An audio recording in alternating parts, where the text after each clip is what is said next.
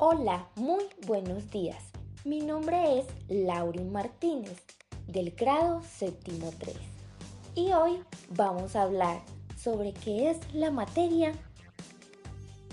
En términos generales, la materia es aquello de lo que están hechos los objetos que constituyen el universo observado. La materia tiene dos propiedades que juntas la caracterizan. Ocupa un lugar en el espacio y tiene masa. La masa es una magnitud física fundamental que puede considerarse como la medida de la cantidad de materia que tiene un cuerpo y además determina sus propiedades inerciales y gravitatorias. La materia es todo lo que está compuesto por partículas elementales. Se organiza jerárquicamente en varios niveles. El nivel más complejo es la agrupación en moléculas y estas a su vez son agrupaciones de átomos, los cuales están compuestos por electrones, protones y neutrones.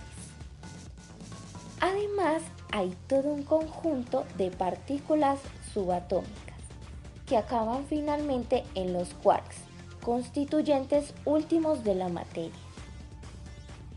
La materia junto con la energía son las bases de los fenómenos objetivos, como lo explicó el físico alemán Albert Einstein. La materia y la energía son inconvertibles, de tal modo que se podría decir que la materia es energía superconcentrada y que la energía es materia superdiluida. Muchas gracias.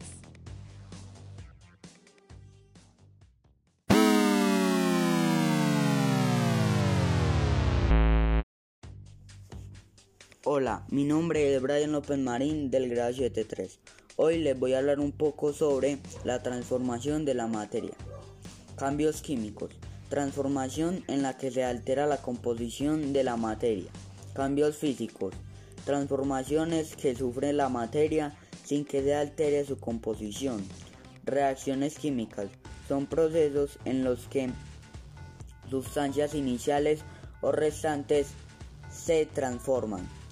Los cambios químicos son aquellos en los que unas sustancias se transforman en otras diferentes, que son